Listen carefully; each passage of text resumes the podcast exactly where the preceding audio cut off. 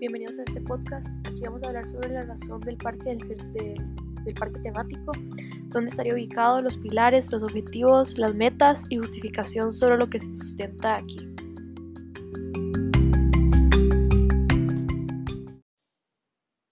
El parque estará ubicado en San Isidro de Heredia y se llamará San Isidro's Wildlife Kingdom.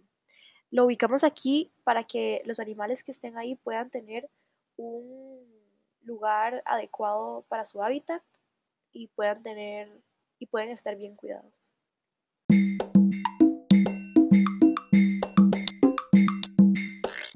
Pilares. Conservación de la biodiversidad. Se rescatarán animales heridos de su hábitat para curarlos y luego devolverlos sanos a su territorio natural. Investigación y recreación. Al cuidar especies, se promoverá la investigación sobre ellas para así otorgarles una mejor atención.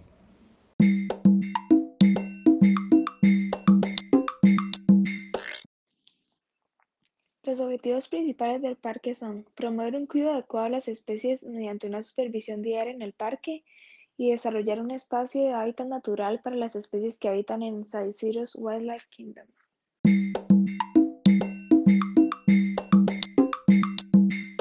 De metas tenemos que ser un parque que ofrezca un espacio seguro y apto para el desarrollo de las especies, y ser reconocidos por la labor de ayudar a animales heridos y rehabilitarlos a sus ambientes naturales.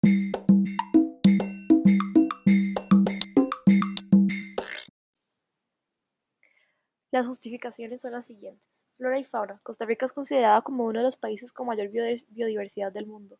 En solo 51.000 kilómetros cuadrados habitan más de 500.000 especies, lo que, lo que representa un 6,5 de la biodiversidad mundial. Para celebrar este dato, creamos este parque. Como ciudadanos costarricenses debemos de festejar esta diversidad tan grande que nos da la naturaleza.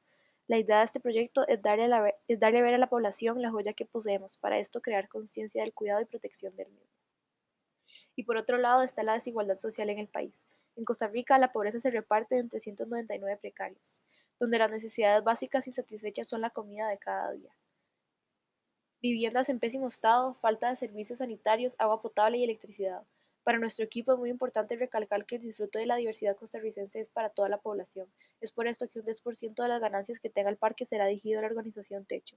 Esta organización se encarga de mejorar el estilo de vida de a los más necesitados por medio de creación de viviendas para así darles a los que las necesiten.